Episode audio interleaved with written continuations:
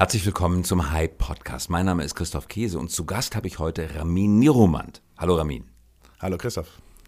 Ramin ist Gründer und Geschäftsführer CEO von FinLeap, einem Ökosystem für die Fintech-Industrie und Insurtech-Industrie hier in Berlin. Was genau ist FinLeap, Ramin? FinLeap ist ein Company Builder. Das heißt, wir bauen Startups im Bereich ähm, Fintech und Insurtech, das heißt im Bereich Banking, Insurance und Asset Management. In der gesamten Finanzwirtschaft bauen wir neue technologisierte Unternehmen auf vom Tag 1 und versuchen die unabhängig voneinander groß zu machen. Und ihr schlagt damit ziemlich hohe Wellen. Zunächst einmal die Frage, Ramin, warum macht ihr das Berlin und nicht in Frankfurt, dem deutschen Finanzzentrum? Weil Berlin äh, erstmal die Hauptstadt ist für digitale Unternehmen in Deutschland, ähm, glaube auch in Kontinentaleuropa super positioniert ist. Ähm, hier finden wir die richtigen Talente aus ähm, dem Bereich der Technologie, aus dem Bereich des, der Produktentwicklung. Und äh, man findet aber auch Menge Finanzexperten und wenn nicht, äh, kommen die auch mittlerweile sehr, sehr gerne nach Berlin. Ähm, wir haben auch Unternehmen, die sitzen in Frankfurt. Clark, äh, eins unserer Beteiligten. Ein Versicherungsmakler? Ein Versicherungsmakler, da müsste man jetzt eher nach Köln eigentlich gucken oder nach München. Ähm, das Unternehmen sitzt in Frankfurt. Wir haben ein Office in Mailand. Für uns ist eigentlich der europäische äh, Markt der entscheidende, aber Berlin ist ein äh, super Ort ähm, für ein Headquarter. Dennoch, die Stadt Frankfurt hat sich sehr viel Mühe gegeben, ein eigenes eigenes Fintech-Ökosystem in Frankfurt aufzubauen. Das hat so lala funktioniert. Ja, es gibt Sachen, aber es ist nicht wirklich der Durchbruch erfolgt. Woran liegt das? Naja, ich glaube, dass sozusagen der Blick zwischen den Türmen manchmal auch den Blick äh, ins Freie äh, sozusagen ein Stück weit äh, verhindert. Ich glaube, man muss schon, ähm, wenn man eben neue Ideen vorantreiben will, auch ein bisschen freier denken können und vielleicht denkt man da manchmal zu stark noch in der wirklichen ähm, traditionellen Welt. Ansonsten ist es hier, dass Berlin insgesamt ein guter Startup-Hub ähm, ist, ein guter, Ort ist für diese Talente für mich persönlich und auch für viele in Deutschland sollte eigentlich dieser föderalistische Gedanke zwischen Frankfurt und Berlin nicht so sehr die Rolle spielen, sondern wir brauchen internationale Wettbewerbsfähigkeit und dann müssen wir uns erstmal darum sorgen, ist Deutschland wettbewerbsfähig für Fintechs und äh, vor allem aber Europa. Und in Berlin sitzt sie in einem ganz besonderen Gebäude in der Hardenbergstraße. Das Gebäude heißt H32 und für all diejenigen, die sich nicht so gut in Berlin auskennen, das Gebäude hat eine Geschichte. Es war nämlich einmal die Hauptzentrale der Berliner Bank. Die Berliner Bank, die traditionell auf Privatkunden, wohlhabende Privatkunden eher fokussiert war, wurde dann verkauft an die Deutsche Bank und seitdem ist nicht mehr viel von ihr gehört worden. Die ist vollständig aufgegangen in der Deutschen Bank und hat das Gebäude in der Hardenbergstraße direkt am Bahnhof Zoo geräumt, stand einige Jahre dann als Investitionsruine, ungenutzt in der Gegend herum, bis du, Ramin, das Haus entdeckt hast und gesagt, genau in dieses Haus wollen wir unseren Fintech, FinLeap Inkubator setzen, unseren Company Builder. Warum genau in dieses Gebäude? Ja, erstmal ist natürlich die Geschichte umso beeindruckender. Ich bin gebürtiger Berliner und dass man dann in dieses Gebäude der Berliner Bank einzieht, wo es noch vor Jahren, äh, ja, vielen Jahren muss man witzigerweise sagen, internationales Finanzgeschäft tobte, ähm, dass da jetzt sozusagen Fintech einzieht. Wir sind von der Quadratmeterfläche gesehen der größte Fintech-Hub Europas Wie sogar. Über 11.000 Quadratmeter ähm, Fintech-Hub. Ähm, wir sind Teil der Bundesregierungsinitiative D-Hub, die uns auch sozusagen als Fintech-Hub dann ausgezeichnet hat, Berlin damit ausgezeichnet hat. Das Warum sind wir da eingezogen? Das Gebäude äh, hat erstmal eine super Lage. Es ist äh, sehr zentral angeboten, direkt am Bahnhof Zoo, der ehemaligen Hauptbahnhof, kurz zum Flughafen, solange wir Tegel noch haben, ähm, zwischen den Universitäten. Und es bietet eine gute Grundfläche ähm, Organisation als wir haben ja viele regulierte Bankunternehmen, da geht immer nicht nur Open Space, da muss man auch mal die eine oder andere Tür abschließen können. Ähm, deswegen sind wir ins Gebäude gezogen. Ähm, man muss fairerweise sagen, die IBB hat uns damals, die Investitionsbank Berlin, ähm, auch bei der Suche unterstützt und ist, äh, die Stadt unterstützt. Grundsätzlich hätte ich mir aber noch mehr Support äh, der anderen Berliner äh, Finanzdienstleister gewünscht. Ähm, glücklicherweise haben wir mit der DKB und Avato Bertelsmann ähm, den einen oder anderen aber wirklich auch überzeugen können, früh sich zu committen zu diesem Standort und sagen, nach sechs Monaten war das Gebäude komplett voll und heute stehen die Leute Schlange, um noch da einzuziehen. Bereitet dir das eine gewisse innere Genugtuung, dass du sozusagen in der leeren Höhle einer traditionellen Bank jetzt modernes Bankgeschäft machen kannst? Genugtuung, Genugtuung nicht. Dafür sind wir, sage ich mal, zu sehr überzeugt, dass Deutschland und Europa eine starke Finanzwirtschaft braucht. Wir arbeiten viel mit den etablierten Häusern zusammen, weil es geht nicht nur durch Disruption, es geht auch viel durch Transformation. Ähm, es ist schade, dass eigentlich Berlin, die ja nicht so eine starke Industrie hat, eine, eine große Bank quasi verloren hat, wenn man so will. Das heißt, keine Genugtuung. ein gewisser Stolz, dass ein Berliner Unternehmen mit einem Berliner ähm, sozusagen ja, Erfolg so ein großes Gebäude anmieten kann. Ähm, das, ist, das, das macht uns stolz und das macht uns stolz, dann den Kern zu liefern. Ähm, das, aus, das aus eigenen Mitteln anzutreiben, das macht uns stolz, aber Genugtuung ist, glaube ich, das falsche Wort.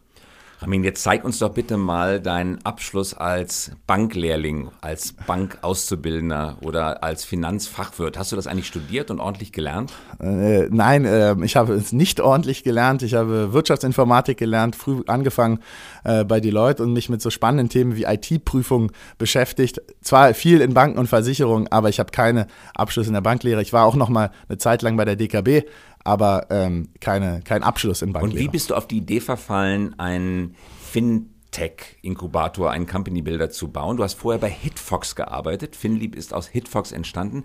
Hitfox auch ein Company Builder, aber nicht thematisch festgelegt. Was ist da passiert?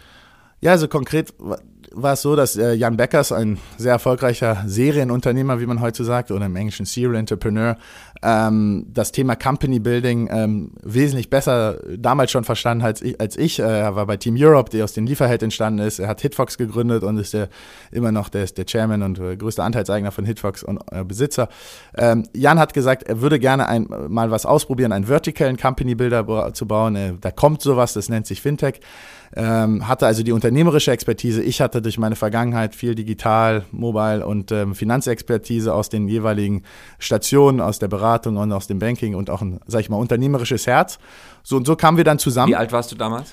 Äh, ich glaube, als wir zum ersten Mal 26 ähm, und dann äh, hat es ein bisschen gedauert, bis ich aus meinem Vertrag kam. Dann war ich 27 und dann war sozusagen, habe ich gar nicht erst gar nicht bei Hitfox direkt angefangen, sondern habe dann sofort die H HFT GmbH angefangen, die Hitfox Fintech GmbH und Mitarbeiter Nummer eins die heutige Finlieb GmbH. Und wie viele Leute arbeiten heute bei Finlieb, wenn man alle Startups, die ihr gebaut habt, mitrechnet? Ja, in der Finlieb-Gruppe, in der Holding arbeiten 80 Leute und über alle sind wir jetzt mittlerweile 900 Leute. Und Finlieb ist eine ganz besondere Konstruktion. Es handelt sich um eine GmbH, in die Investoren, auf die wir gleich noch zu sprechen kommen, hinein investieren. Und diese GmbH hat einerseits die Aufgabe, Shared Services anzubieten, auf der anderen Seite aber die Aufgabe, die Unternehmensbeteiligungen zu halten, zu verwalten und aus sich heraus immer neue Firmen zu gründen. Wie viel Geld habt ihr mittlerweile eingesammelt in Finlieb? In Finlieb selber haben wir etwas mehr als 120 Millionen eingesammelt, ähm, im gesamten Ökosystem etwas mehr als 350 Millionen. Also die Finlieb GmbH mhm. hat auf dem Wege der Kapitalerhöhung und wahrscheinlich vermutlich Gesellschafterkredite 120 Millionen Euro aufgenommen. Genau, keine Kredite, ja, alles Equity. Alles Equity, das ist ja ein Wort. Ja. Also du hast die irgendwann gegründet, diese mit 26, 27 Jahren, gegründet die Firma, wahrscheinlich 25.000 Euro gegründet und auf diese auf dieses Gründungskapital hast du 120 Millionen Euro Geld anderer Leute eingesammelt. Korrekt und ähm, auch weitere Investoren dazu geworden, sozusagen die Anteile gekauft haben. Also das Gesamtvolumen ist sogar noch ein bisschen höher, was wir eingesammelt haben, aber es sind 120 Millionen Euro frisches Kapital, mit dem wir arbeiten können. Wer war euer erster Investor? Unser erster Investor war die Hitfox-Gruppe, also Jan gemeinsam ähm, mit seiner Gruppe ähm, und, ähm, und Business Angels. Und wir waren, wo wir sehr stolz waren drauf, waren sehr, sehr früh, also wir sind jetzt gerade fünf Jahre alt äh, oder werden im September gerade fünf Jahre alt, wir sind sehr früh Szene, äh, Szenekenner eigentlich als Investoren gehabt, ehemalige Bankvorstände oder ehemalige Technologiegründer. Ähm, und ähm, das, das hat uns sicherlich auch geholfen, immer eine gute Balance zu halten zwischen Neuem, aber auch der Transformation des Alten. Ihr habt aber direkt auch Corporate-Investoren angesprochen.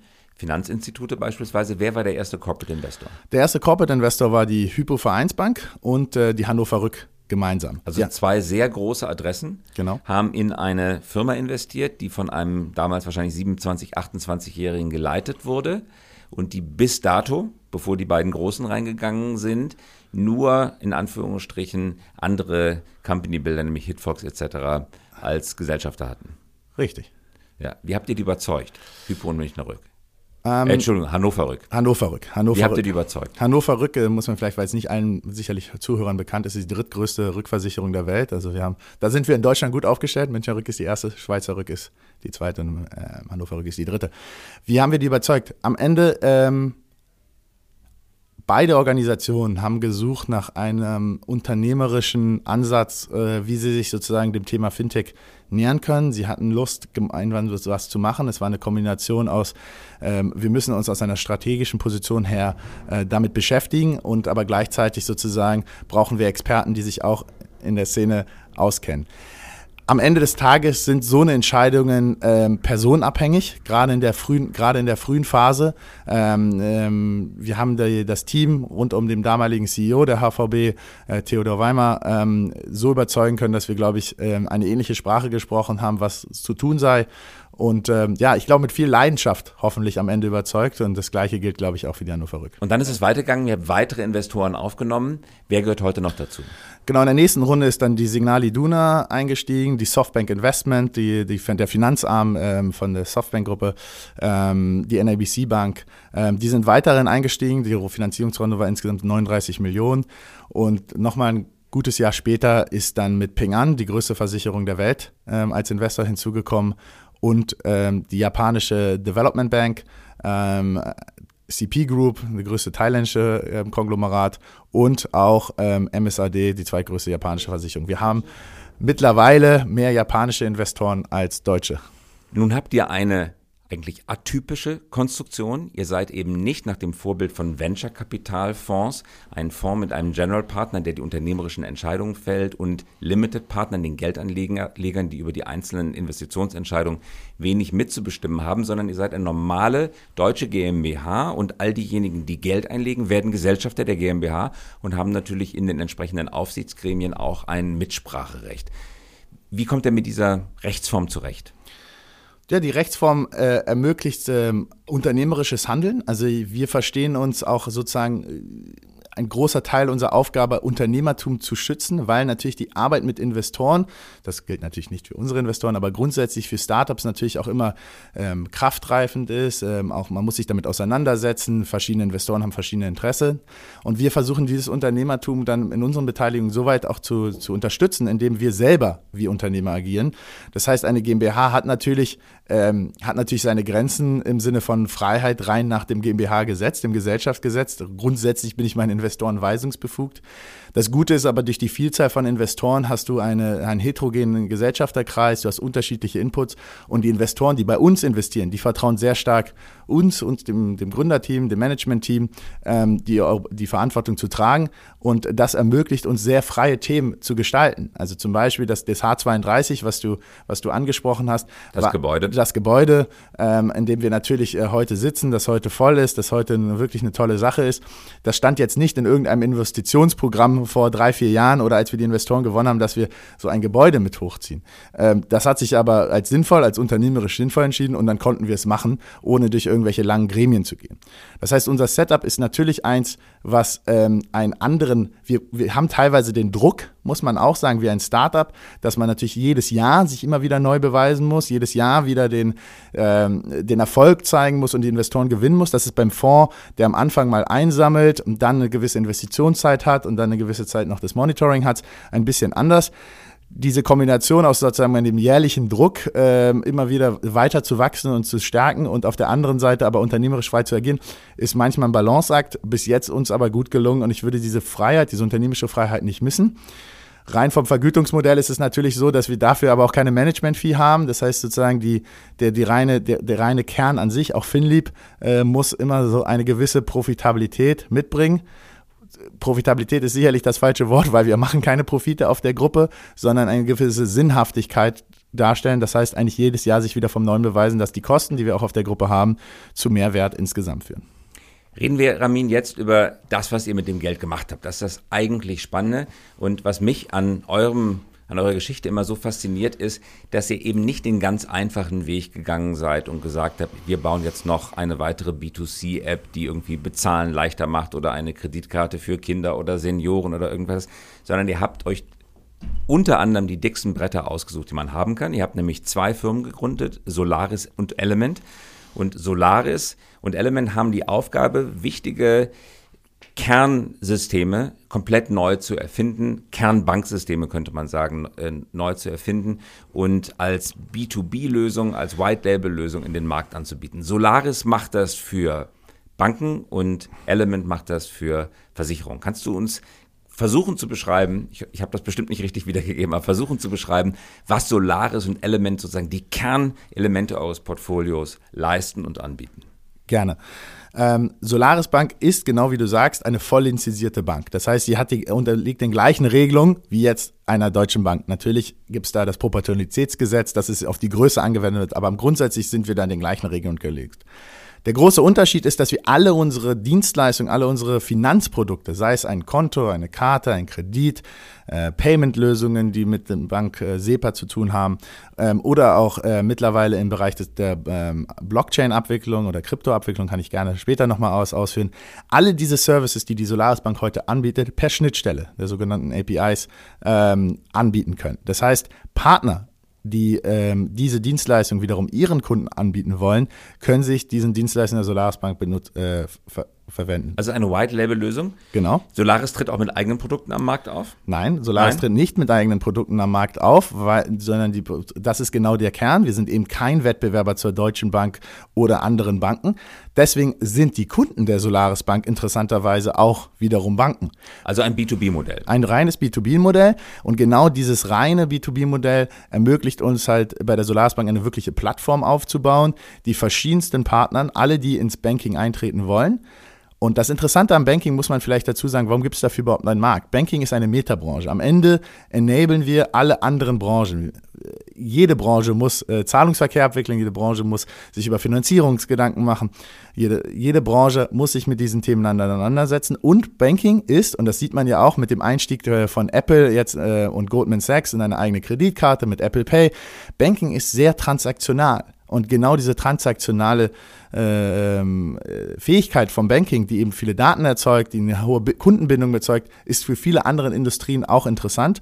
Und ähm, durch die Regulatorik aber gefordert, gibt es eben gewisse Spielregeln, wenn man eben genau das macht. Und da wir enablen genau diese verschiedenen B-Partnern Banking anzubieten. Banking out of the box könnte man vereinfacht sagen. Ihr habt ein Infrastruktur Angebot geschrieben, selber Richtig. programmiert. Ich glaube, Kernbanksystem ist nicht das richtige Wort, weil ihr, glaube ich, auch integriert habt, fremder Leute Kernbanksystem oder habt ihr das komplette Kernbanksystem neu geschrieben? Naja, man muss sich vorstellen, also als wir es gegründet haben, du hast es vorhin aufs Alter angesprochen, ich war 27, Jan war, glaube ich, drei, vier Jahre älter, ist er immer noch drei, vier Jahre älter.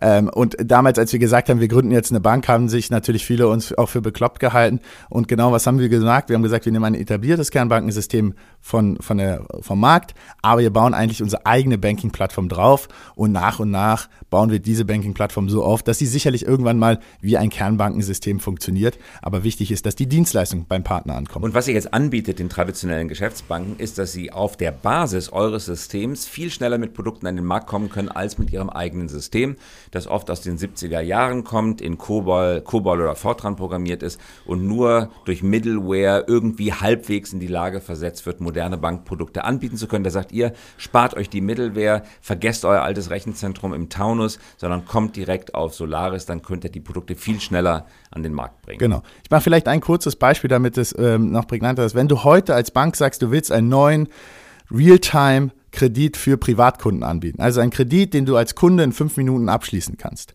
Dann kannst du heute als Bank hingehen und sagst, Bank ABC, äh, Realtime-Kredit, im Hintergrund wickelt das alles komplett die Solaris Bank ab. Und dann kannst du noch einen Vertrag als Bank ABC mit der Solaris Bank eingehen und sagen, du willst von dem Balance Sheet, der Bilanz, diese Kredite wieder zurückkaufen. Das heißt, du hast ein komplett digitales Produkt, was abgewickelt wird bei einer Bank. Das heißt, bei der gesamten Thema der Auslagerung auch viel einfacher ist, weil von einer Bank zu einer Bank auszulagern ist eine ganz andere rechtliche Konstruktion, eine viel bessere, eine viel sichere, als von einer Bank zum technischen Dienstleister. Und die Solaris Bank als Bank kann eben genau alle diese Dienstleistungen übernehmen, die sonst die Bank hat, was andere Dienstleister nicht können. Aber du als Bank ABC kannst sofort sich dieser neuen digitalen Lösung bringen. Wenn eine Bank morgen sagt, sie will einen digitalen Loan, dann ist der in zwei bis drei Monaten ready zum Einsatz. Und wie lange würde es für eine normale Legacy-Bank dauern, genau ein solches Produkt auf Basis ihrer alten Infrastruktur kombiniert mit Middleware anzubieten? Also meine Erfahrung sagt, mit 12 bis 24 Monate kommt auf die Bank an. Ich glaube, mit 18 Monaten liegt man da ganz gut. Und das vorausgesetzt, wenig Politik im eigenen Haus. Und wenn es über Solaris läuft, kann man den Kredit trotzdem hinterher nochmal zurückholen aus seinen eigenen Büchern, indem man ihn abkauft, aber es läuft dann immer noch nicht über die eigenen Systeme. Richtig. Und das ist aber eigentlich, alle Banken haben heute äh, zu viel Einlagen, sie müssen Kreditgeschäfte äh, schreiben. Ähm, und ähm, das heißt, man kann mit einer Finanztransaktion, mit einem F Vertrag über Finanztransaktionen, äh, mit einem Bilanzgeschäft das Geschäft in den Büchern haben, aber hat die Kosten eigentlich draußen und bezahlt die eben dann eben nur mit einem ja, Pay-per-Use-Ansatz. Ramin, du sprichst, muss ich wirklich sagen, wie ein Finanzfachmann. Du hast dich richtig in das Thema eingearbeitet. Das bleibt wahrscheinlich nicht aus, wenn man eine solche Firma leitet. Das Ähnliche, Ähnliches habt ihr dann mit Element für die Versicherungswirtschaft getan. Eben nicht nur Fintech, sondern auch Insurtech. Genau. Was genau macht Element? Ja, Element ist vom Modell ähnlich. Element ist auch rein B2B, ähm, ist auch komplett ähm, eine lizenzierte Versicherung im Bereich Sachversicherung. Alles von Privatkunden über Gewerbeversicherung, Cyberversicherung, Unfallversicherung. Ähm, ein Beispiel, was äh, auch äh, publik ist, ist zum Beispiel die Volkswagen-Gruppe hat gesagt, sie brauchen einen Kurzzeitfahrerschutz. Ähm, klassischer Fall, man kommt ins, äh, man kommt vielleicht ins äh, Autohaus bei Volkswagen, äh, möchte eine Probefahrt machen, muss sich für die Probefahrt versichern. Heute kann man das über eine Antragsstrecke bei Volkswagen komplett digital machen. Oder dein, äh, deine Kinder sind nicht in dem, in dem deinem Vertrag abgedeckt, dein Auto zu nutzen, du willst es ihnen doch übers Wochenende geben, du kannst es wieder über eine Volkswagen-Webseite machen. Das ganze Produkt läuft auf Element. Vertrieben und vermarktet durch Volkswagen.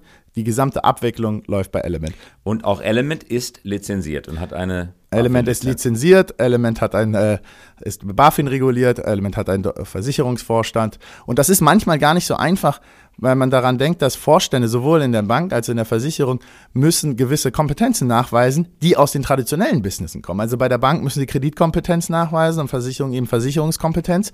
Wenn man jetzt aber ein Digitalunternehmen bauen will mit Versicherungs-Know-how, dann braucht man ja den Mix der Talente. Und deswegen hat zum Beispiel unser Vorstandsvorsitzender oder CEO Christian Macht musste ein Jahr als Generalbevollmächtigter arbeiten, bevor er zugelassen wurde als Vorstand. Weil Christian Macht vor allem aus der Digitalbranche kommt, der hat früher bei Groupon und Rakuten gearbeitet und jetzt konnte er erst nach einem Jahr Vorstand werden. Das ist, wie du dir vorstellen kannst, beim Aufbau eines jungen Unternehmens gar nicht so einfach, wenn der CEO am Ende die Verträge gar nicht unterschreiben kann. Ja, das stelle ich mir als Herausforderung vor. Um diese beiden Infrastrukturprojekte herum habt ihr dann Anwendungen gebaut. Vermutlich, weil ihr euch gesagt habt, warum sollen wir nicht auch gleich die Anwendung mit äh, produzieren und auf den Markt bringen, wenn wir das Backoffice, das die Hintergrundstruktur sowieso zur Verfügung stellen. Eine Anwendung, wir hatten gerade schon darüber gesprochen, ist Clark, ein Versicherungsmakler. Was genau macht Clark? Genau wie du sagst, ähm, wir, haben, wir haben eine Infrastruktur gebaut und wir bieten eben jetzt viele verschiedene Anwendungen, die auf diesen Produkten ähm, funktionieren, aber auch unabhängig von den Infrastrukturen funktionieren, auch wieder dem Markt an für das Thema digitale Transformation. Ein Unternehmen, was äh, schon sehr, sehr, sehr selbstständig, sehr erfolgreich am Markt ist, ist das Unternehmen Clark. Ähm, Clark ist ein digitaler Versicherungs- Manager. Das heißt, du hast alle deine Versicherungen in einer App, an einem Ort. Du wirst äh, beraten ähm, durch diese App, äh, maschinell unterstützt, aber auch mit einem persönlichen Gespräch. Du kannst sofort chatten, du kannst deine Schadens da melden. Und am Ende äh, managen sie dir deine gesamte Relations rund um deine Versicherung mit deinem Versicherungsunternehmen aus einer App. Und da klingeln natürlich die Glocken, weil einem natürlich sofort Check24 einfällt. Das macht ja auch Check24 mit Preisvergleich. Nun habt ihr kürzlich angekündigt, dass ihr einen Angriff auf Check24 starten wollt. Jetzt lasst ihr euch mit den ganz Großen und Mächtigen ein. Kann das eigentlich noch funktionieren in Zeiten, in denen man sagt, Plattformen, wenn sie einmal etabliert sind durch den Netzwerkeffekt, sind eigentlich vom Thron gar nicht mehr zu verjagen? Jetzt muss man dazu sagen, angekündigt haben wir es ja nicht, sondern es wurde, äh, sag ich mal, der Presse zugespielt. Ja, ja ist es denn richtig oder falsch? Ähm, es ist, äh, sagen wir so, wir planen was in der Finanzdistribution und ähm, um die Frage zu beantworten, kann man, kann man da noch einen Angriff planen? Ich glaube, was man grundsätzlich im deutschen Markt sieht, Check24 ist sehr, sehr, sehr, sehr führend, wenn es darum geht, um den Preisvergleich von Finanzprodukten. Das ist in anderen Märkten anders. Da hat man in, der, äh, in England zum Beispiel oder auch in anderen Märkten hat man eher so zwei bis drei Player. Das ist in Deutschland ein gewisses Ungleich, äh, Ungleichgewicht dort. Ähm, und ich glaube, man kann es anwenden. Ich zitiere eigentlich ganz gerne Norbert Rollinger. Norbert Rollinger ist der Vorstandsvorsitzende der RNV-Versicherung. RNV-Versicherung ist, glaube ich, die, ja, die Versicherung der Genossenschaften und Volksbanken, viertgrößte Versicherung, glaube ich, äh, von Deutschland. Er hat gesagt, hoffentlich kommt bald Amazon nach Deutschland, damit wir endlich Wettbewerb haben von Check24. Da also wenn man sich schon nach Amazon sehnt, dann muss es wirklich schlimm sein. So, also mehr braucht man dann, glaube ich, nicht zu sagen. Ich finde es eigentlich einen, äh, für die deutsche Versicherungsbranche äh, vorsichtig ausgedrückt ein Armutszeugnis, dass man sich nach Amazon sehen muss und nicht selber das Thema in die Hand nimmt. Ich glaube, wir als Finlieb sind motiviert, das in die Hand zu nehmen äh, und mit darüber nachzudenken, wie man Finanzdistribution eben digital abwickeln kann.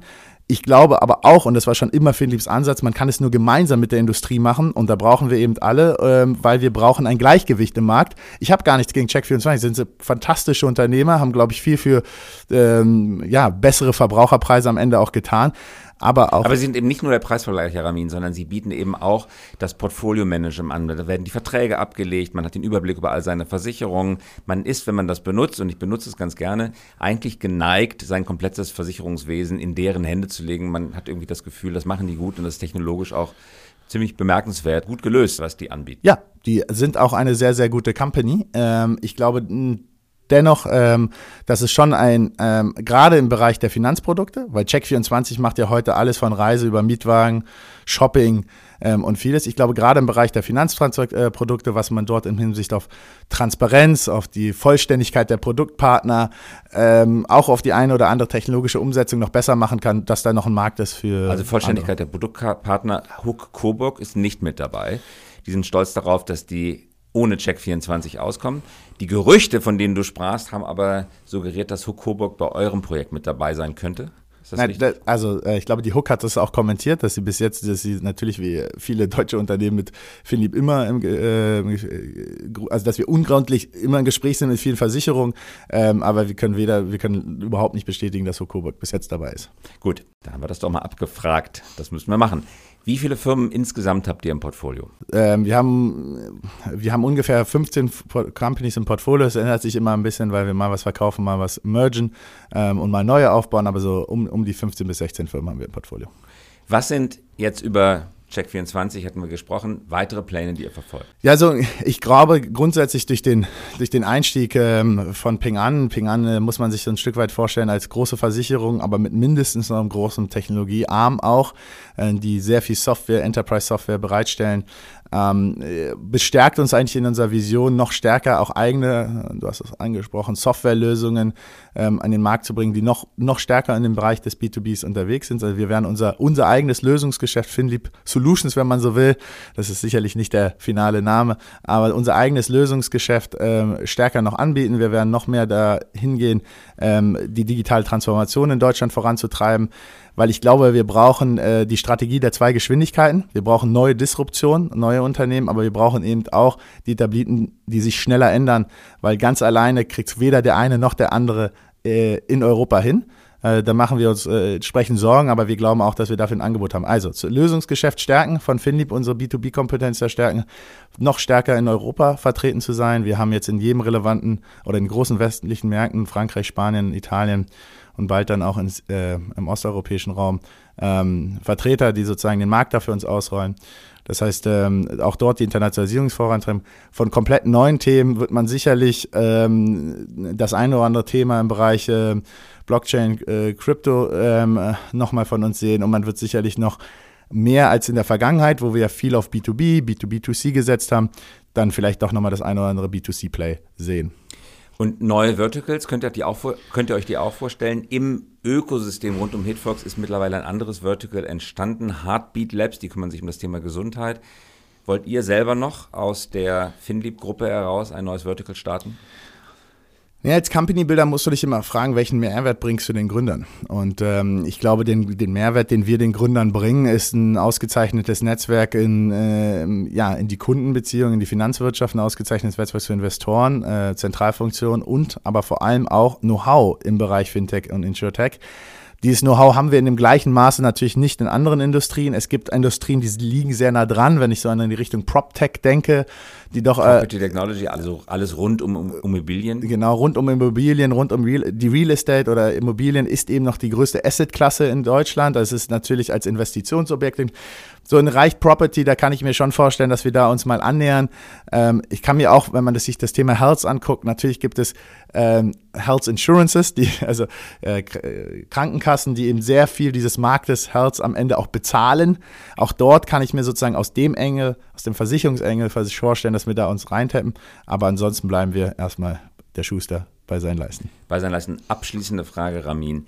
Welches deutsche Versicherungsunternehmen traditioneller Bauart ist bei der Digitalisierung am weitesten? Das ist eine Aussage, wo ich wahrscheinlich. Du bist befangen. Äh, ich, bin, ich bin, Signal Iduna ist bei dir investiert? Ja, Signal Iduna ist bei mir investiert. Sie machen sicherlich äh, vieles richtig.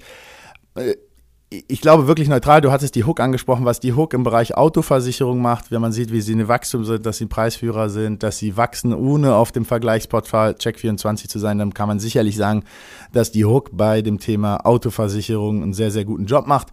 Ob das jetzt sofort der Ausdruck der Digitalisierung ist, äh, kann ich sofort nicht bestätigen, aber ich glaube, man sieht, man kann diesen Erfolg heute eigentlich nicht haben, wenn man nicht digitalisiert ist im Backoffice und auch im, im Vertrieb. Ähm, deswegen macht die sicherlich dann sicherlich einen guten Job. Ich glaube aber ungültig, und vielleicht ist das die, die Aussage, zu der ich gerne stehen kann. Ich bin beeindruckt, dass die Versicherungsbranche eigentlich ähm, total viel aktiver ist, als es die Bankenbranche teilweise ist.